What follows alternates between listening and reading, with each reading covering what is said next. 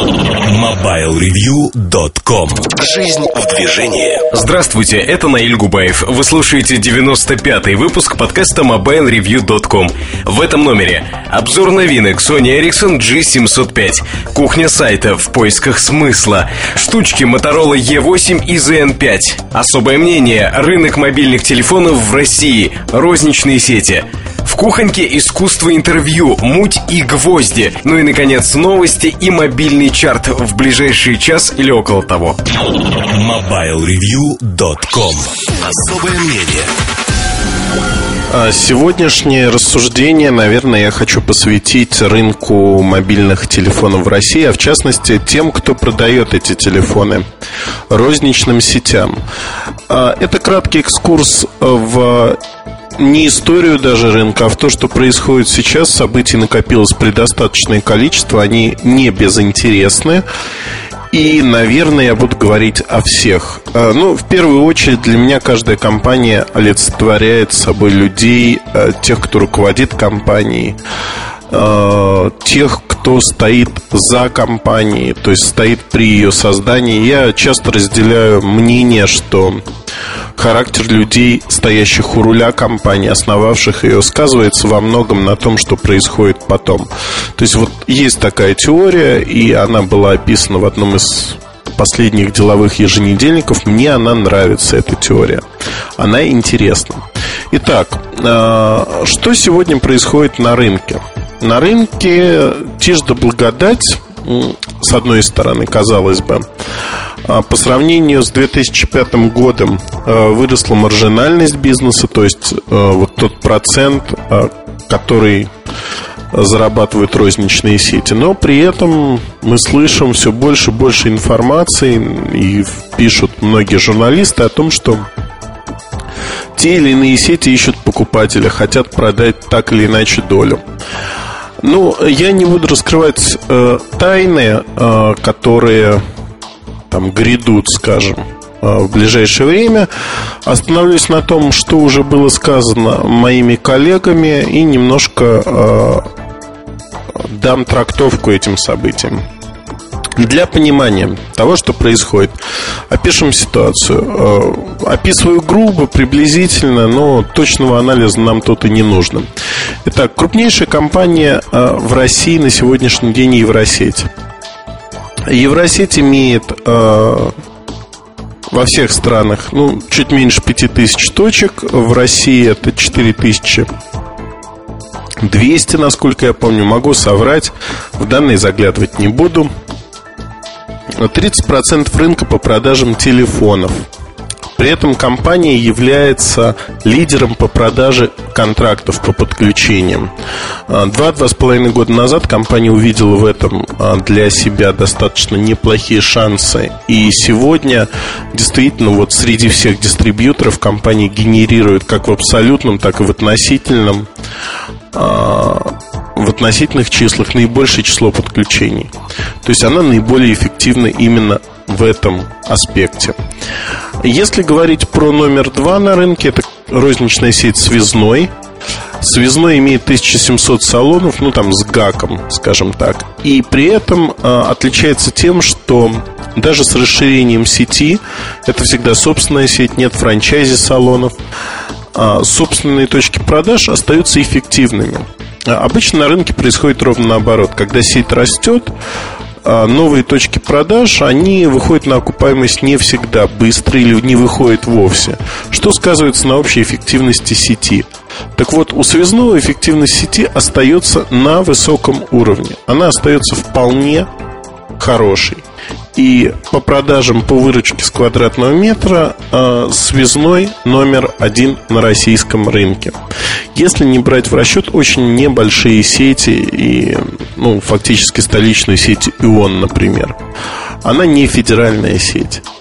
А поэтому сравнивать их не имеет смысла, да, и, в общем, экономика все равно отличается очень сильно.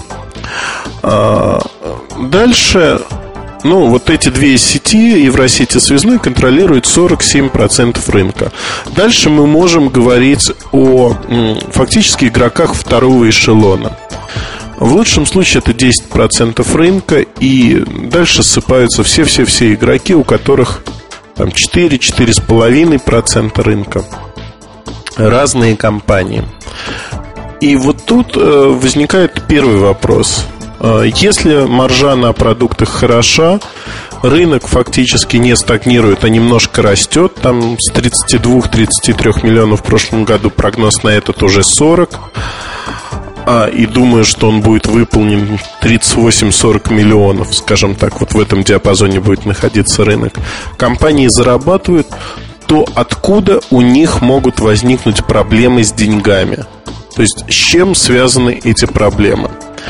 Предыстория вопроса очень проста. А борьба за рынок развернулась настолько бурно несколько лет назад, что все пытались вырасти и стать очень большими компаниями, которые имеют 800, 600, 1000 салонов. И поэтому скупались различные региональные активы, салоны в регионах.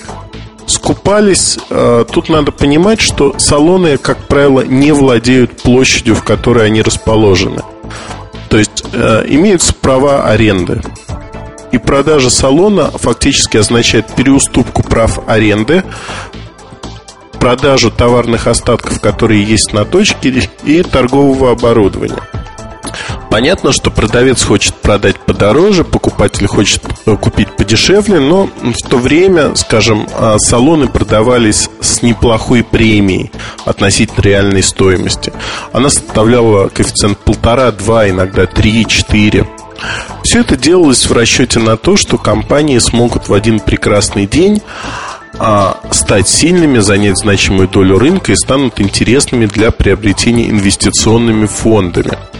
И инвестиционные фонды уже в свою очередь либо помогут в выходе на IPO, публичное размещение акций, чтобы привлечь еще более дешевые деньги, либо поддержат деньгами на дальнейшее развитие, и в итоге а, каждая компания выиграет и победит там своих ближайших конкурентов. К сожалению, этого не произошло по многим причинам. Первая причина то, что большинство сделок, заключенных в тот момент, они были неэффективными. То есть развитие через покупку чужих салонов, оно всегда неэффективно. Сказался еще и кадровый голод, который никогда не прекращался, он был всегда максимальным. И э, управление, продажи в таких салонах, особенно в региональных точках, они были не очень эффективными. А откуда брались деньги на вот такие покупки? Деньги не вынимались из оборота, это было логично. И ставка большинством компаний была сделана на то, чтобы вот когда-то в будущем, скажем так, а, при выходе на IPO или получении дешевых денег от инвесторов, стратегических, не стратегических, а, все будет хорошо. То есть экономика этих сделок строилась не на текущем дне, а на предположение, что завтра рынок вырастет, все будет хорошо, все будет прекрасно. Но этого не случилось. И случиться не могло, потому что а, надо строить бизнес скорее на расчете на текущий день, а не на мифическое завтра. И вот тут мы столкнулись с тем, что набранные в тот момент кредиты, их пришлось отдавать и обслуживать как и проценты по кредитам. И фактически, имея а, успешные прибыльные компании операционно, то есть в данный момент хорошую маржу на продуктах, а, у многих сетей оказался не очень а, эффективный управленческий механизм, механизм контроля за собственными салонами, продажами, их эффективностью, постоянно нарастающий кадровый голод, который начинается с топ-менеджеров, заканчивается обычными кладовщиками и продавцами на точках. И вот тут э, возникает вопрос, а как же отдавать и обслуживать эти долги? Ну, приведу характерный пример компании второго эшелона. В 2005 году, в начале года, эту компанию хотели купить за 15 миллионов долларов – она имела достаточно неплохую сеть салонов связи, и цена выглядела, если не адекватной, то близкой к такой близкой к справедливой стоимости оценки компании. Количество долгов по кредитам, товарным кредитам на тот момент у компании было незначительно 2,5-3 миллиона. Ну, вот казалось бы, не так много. Через год стоимость компании выросла в два раза – до 30 миллионов долларов. А вот э, кредиты, которые набрала компания, увеличились намного быстрее. Это было уже 15 миллионов долларов. На сегодняшний день стоимость компании можно оценить примерно в 300-320 миллионов долларов. Из них эффективная стоимость компании, то есть тех активов, фактически прав аренды, товарных остатков, контрактов, если хотите, имени торговой марки, каких-то 35-30 миллионов, долги 270-280 миллионов долларов. Нереально. Долги превышают в 10 раз, долговая нагрузка в 10 раз а, превышает стоимость компании. Это просто нереально. И когда мы говорим вот о такой ситуации, она сложилась подобным образом для многих и многих сетей. Приведенный пример, он, наверное, вот такой крайний, скажем, э, нетипичный, но для многих действительно стоимость компании и стоимость долгов равны или долги превышают стоимость компании. Для рынка сегодня это ну, характерная ситуация, скажем честно. А что в этой ситуации может произойти? А, учитывая состояние фондовых рынков и общее состояние отрасли, IPO э, в 2008 году, на которое многие надеялись, оно невозможно. Да и состояние самих компаний, которые вот пытаются выйти на это IPO, также ну, вызывает сомнения. Поэтому запестрили э, газеты, журналы заголовками о том, что та или иная розничная сеть хочет продать себя. Ну, э, в частности, э, господин Меламед, Леонид Меламед, ныне президент ФК-система холдинга, в прошлом президент э, оператора МТС, неоднократно заявлял, что МТС нужна собственная розница. Он глубоко убежден в этом. А, тех же взглядов придерживается господин Шамолин, нынешний президент компании МТС, и фактически они продавливают эту идею. Поэтому появились слухи не так давно а, о том, что МТС создает некий консорциум для покупки Евросети. Эти слухи э, были скажем так, ушли на второй план на фоне проблем с... Вот не знаю, как сформулировать, наверное, у кого проблемы. У Евросети или у ее отдельных сотрудников, в частности, у господина Левина. Ему предъявлены обвинения в незаконных э, действиях относительно бывшего сотрудника Евросети. То есть фактически, ну, коммерция это отношение не имеет. Это больше там, нет, некие уголовные дела. И, на мой взгляд, они выглядят очень надуманными. Особенно там по срокам давности и тому подобных э, вещах. Ни в коем случае не защищаю, не оправдываю, не влезаю в эту ситуацию. Просто хочу сказать, что вот наложилось. Но даже вот наложившись и негативно сказавшись на рисках такой сделки, подобной сделки, а, и, в общем-то, и МТС в лице господина Евтушенкова, основного владельца АФК-система, и представители МТС подтвердили, что да, они а, сделали некое предложение в адрес Евросети, сделали шаги, но сейчас рассматривают вообще принципиальную возможность таких, такой покупки. Никакой конкретики при этом сказано не было. То есть э, часть компании, вся компания, сколько будет стоить. Но можно говорить о том, что стоимость компании, стоимость Евросети составит значительно больше, чем 1 миллиард долларов. Значительно больше. Даже для МТС, такого крупного оператора, это, в общем-то, большие деньги, большие риски. И вот тут возникает вопрос, на который надо ответить. Что будет происходить, если МТС действительно купит крупнейшую сеть в России. А произойдет очень простая вещь, на мой взгляд, а именно, другие операторы будут вынуждены ответить симметричными шагами. Надо учесть, что сеть связного, например, не продается. Почему мы поговорим чуть позже, и вот слухи, которые муссируются о том, что связной тоже выставлен на продажу, бежите, не бежите, а бегите, совсем я заговариваюсь. Но одним словом, бегите быстрее и покупайте, дорогие инвесторы. Все это неправда. Неправда, потому что есть несколько нюансов, но к ним вернемся.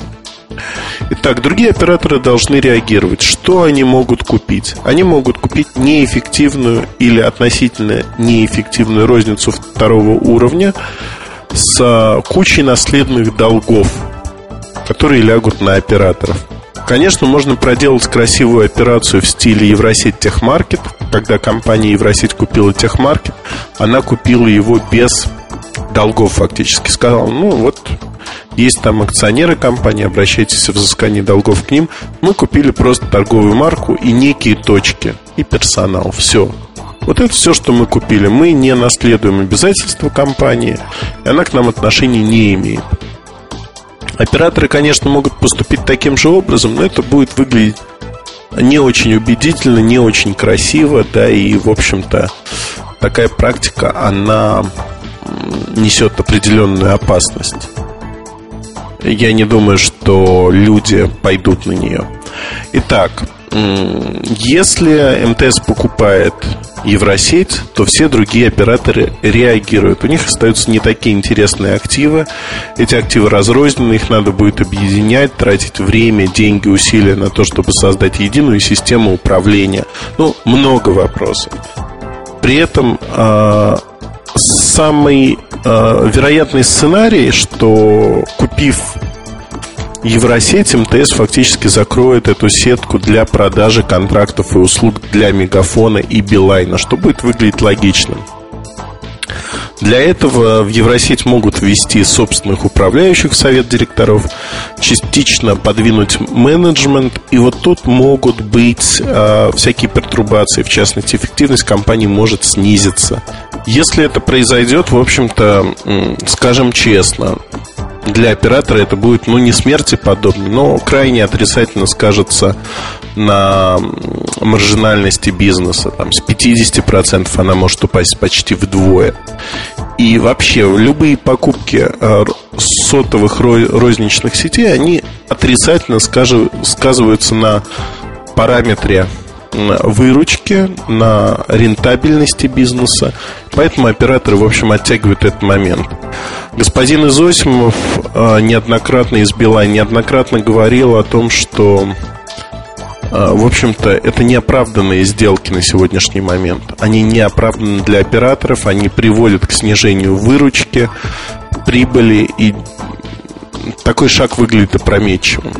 Но, тем не менее, в МТС считают, что для них это было бы интересно. А, Все зависит, скажем так, сегодня действительно от МТС. Как поступит компания, будут реагировать другие игроки или нет.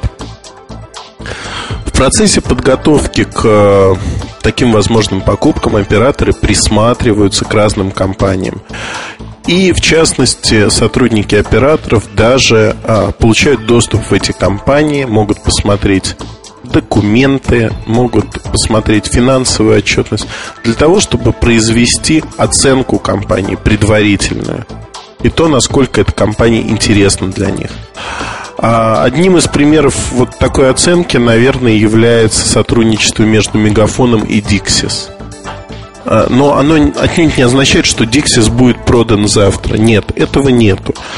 И сегодня мы говорим о том, что да, Мегафон получил некую информацию, представление о этой сети, но в дальнейшем, в общем-то, что сказать? А, дальнейшие шаги зависят от МТС. Повторю еще раз эту простую фразу. Едем дальше. А выгодно ли строить там свою розницу сейчас с нуля? Наверное, нет, потому что существующие игроки слишком крупные. И тон на рынке будет задавать так или иначе, вне зависимости от того, купит МТС Евросеть или нет. В ближайший год-два тон на рынке будет задавать именно Евросеть и связной. Все другие компании выглядят догоняющими по отношению к ним. Вокруг связного существует много домыслов, слухов. В частности, сказали, вот компания продается это противоречит всей стратегии развития компании, то есть ее продажи. Максимальная выручка на квадратный метр, а, динамичный рост и сразу два события, которые произойдут в четвертом квартале этого года. Ну, одно, может быть, перенесется на первый квартал следующего года. Это два проекта, которые позволят компании сделать огромный рывок вперед. Огромный рывок а, в рамках рынка, ну, на мой взгляд, я не буду вдаваться в подробности этих проектов, они действительно слишком ценные будут заметны, заметны для всех, для потребителей, для компаний, для конкурентов. А технически эти инновации выведут связной на новый виток борьбы, скажем так, технологически компания уже сегодня автоматизирована максимально, в отличие от других розничных сетей. И признаюсь честно, что связной по этому параметру идет впереди рынка. Ну, можно вспомнить федеральную программу «Связной клуб». Аналогов нет ни у одной розничной сети в России. Подобные программы только сейчас появляются. И, э, поверьте, связной впереди именно по этому параметру, по инновациям. А те вот вещи, которые ну, трудно говорить, признаюсь честно, чтобы не проговориться, о чем идет речь. И с другой стороны, вот не нагоняю тумана специально, честно скажу, но не хочется раскрывать карты. Даже не перед конкурентами связного. Они-то как раз в курсе, но хочется, чтобы у связного был некий сюрприз. Тем более сюрприз получится. Так вот, а, сама логика развития событий такова – что продажа связного, даже части связного, любой компании а, телекомовской сегодня противоречит, просто противоречит стратегии развития компании. Я не видел умных документов компании. Я, наверное, не знаю о том, а, точнее, наверняка не знаю о том, вот какой стратегии придерживаются топ-менеджеры компании – но могу сказать совершенно точно, что в течение двух-трех лет мы увидим не розничного игрока, а сервисную компанию. Под сервисами не надо понимать какую-то вот там продажу контента, условно говоря. Под сервисами мы понимаем услуги для конечных потребителей, услуги разноплановые, интересные. Начиная с продажи цифровой музыки, заканчивая а, услугами по установке там, не знаю, программного обеспечения для навигации, созданию локальных сервисов и тому подобных вещей, в том числе в сети интернет.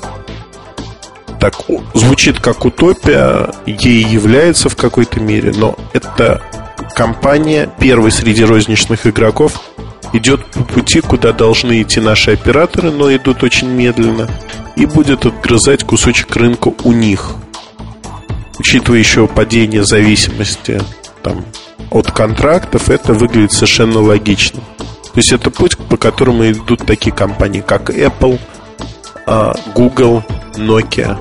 То есть все пытаются стать сервисными, клиент-ориентированными компаниями. Тут то же самое.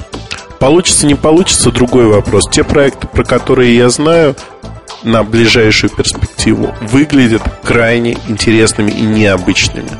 Более того, они в нашей стране могут сыграть и сыграть на все сто.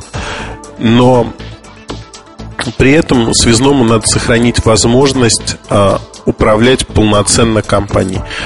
Требуются деньги. А, эти деньги а, компания может привлечь разными путями. Это может быть сделка репо, то есть заемные средства фактически под часть компании – который выступает гарантом того, что деньги будут возвращены. Если деньги не возвращаются, то тот, кто занимал э, эту сумму, получает часть компании. Но в любом случае управление компанией остается в тех же руках и скажем так, деньги просто нужны на запуск вот неких новых направлений, необычных направлений. Необычных не для рынка в целом, аналогичные там компании есть, а необычных для телекомовского рынка, для такой вот розницы. Но вот боюсь, чем больше я буду говорить, тем больше шансов у меня проговориться, поэтому, честно скажу, давайте подождем октября, давайте подождем и следующего анонса. Будет интересно, поверьте.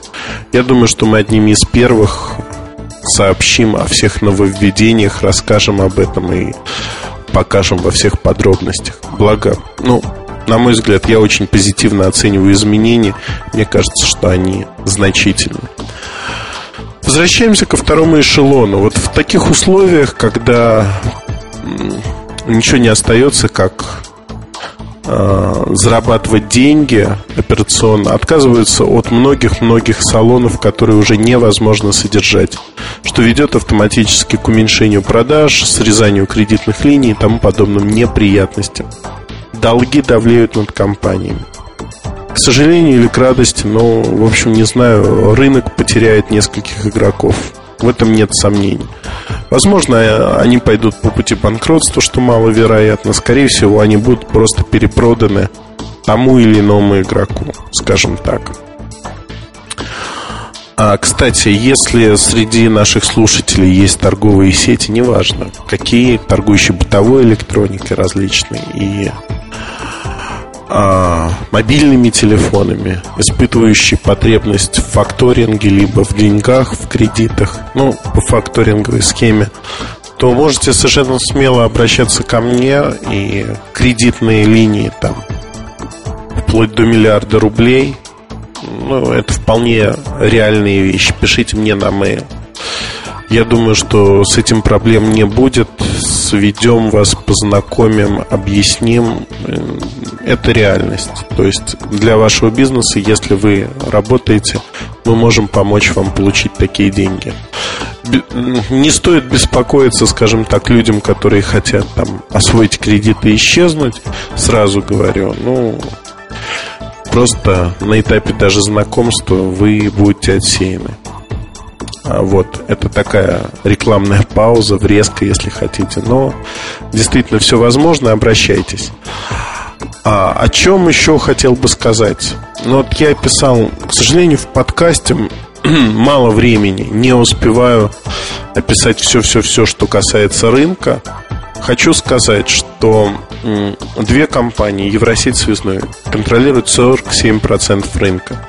И они действительно а, имеют и сильные, и слабые стороны. Но в целом это практически половина рынка. Другая часть рынка, если мы смотрим розничную сеть, не так значительна, не так сильна, не так объединена. Да, сильная а, в плане того, что есть значительное количество точек, но слабая, потому что а, продажи падают в относительно на точку. У кого-то не падают, но в целом падают. Независимая розница подняла голову, это 30-35% от рынка. И это заметно, потому что высокие цены, высокая маржа. Компаниям легче жить. Легче жить на рынке, и они, в общем-то, это и делают. А когда вы услышите о продажах той или иной компании, относитесь э, со скепсисом, наверное, вот такой информации. Да, продажи возможны, но поверьте, сейчас идет война а, пиара в большей мере.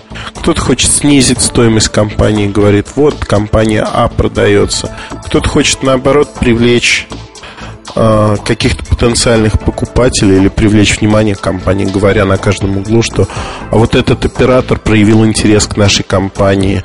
Но это не случай Евросети, я говорю сейчас про второй эшелон. И вот мы, значит, такие вкусные, интересные. Давайте купим нас. И вот давайте покупать. Но на самом деле это все игры, игры, э, которые не так интересны очень многим относитесь спокойно к подобным заявлениям.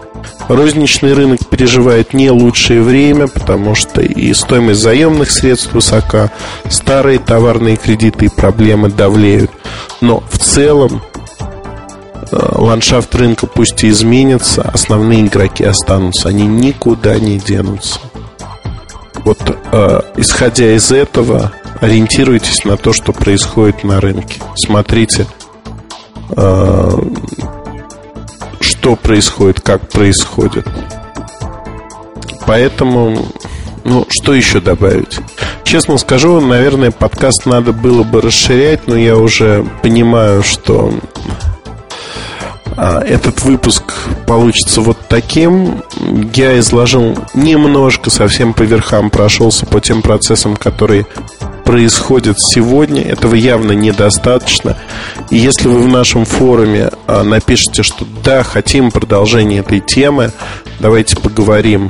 Там, пусть не в следующем, например, подкасте, а через подкаст, что нам интересно то, что происходит на рынке именно дистрибьюторов то я обязательно к этой теме вернусь, и мы ее обсудим.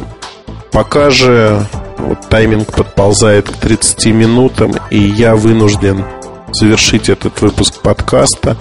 Приходите в форум, приходите, оставляйте свои мнения, и я постараюсь э, учесть максимально полно их и уже рассказать вам то, что интересно для вас. Спасибо. MobileReview.com Новости сети появилась информация о готовящемся выпуске коммуникатора от HTC серии Touch. Называется новинка HD. Ее главное преимущество – большой дисплей с разрешением 480 на 800 точек. Для управления устройством используется тактильный интерфейс TouchFlow 3D. Информации о сроках выпуска коммуникатора пока нет, равно как нет официальной информации о самом устройстве. Компания HP официально объявила о новом рекорде. Ее ноутбук HP EliteBook 6930P способен проработать 24 часа в автономном режиме без подзарядки. Правда, для этого потребуется оснастить устройство аккумулятором повышенной емкости. Экономить энергию помогают SSD-накопитель и дисплей со светодиодной подсветкой. По мнению HP, EliteBook 6930P в долгоиграющей конфигурации будет просто необходим бизнес-пользователям, у которых которых есть необходимость в длительных командировках. MobileReview.com Жизнь в движении Движение.